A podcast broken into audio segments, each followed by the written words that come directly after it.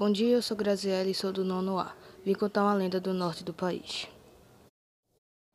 Lenda da Cobra Grande. Certa vez, uma ainda engravidou de uma das espécies de cobras existentes na região amazônica e teve um casal de gêmeos, Honorato e Maria.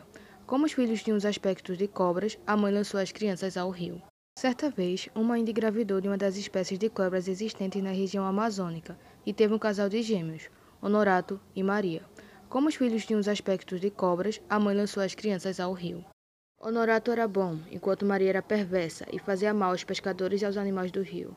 Assim, para acabar com as atitudes malvadas da irmã, Honorato resolveu matá-la. Segundo a lenda, Honorato assumia a forma de homem nas noites de lua cheia, altura em que aproveitava para passear pela terra, o seu grande desejo. Havia uma forma de libertar o Norato da terrível maldição de se transformar em cobra, mas ninguém tinha coragem de fazer. Até que um dia um soldado consegue feri-lo na cabeça e colocar leite na sua boca. A partir daí, o encanto foi quebrado e Honorato passou a viver com sua mãe.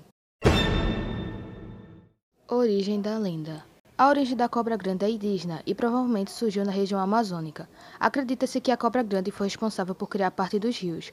Isso porque, ao se rastejar, ela deixava sucos gigantescos na terra que, com o tempo, se transformaram em rios caudalosos, como o rio Amazonas. Tchau!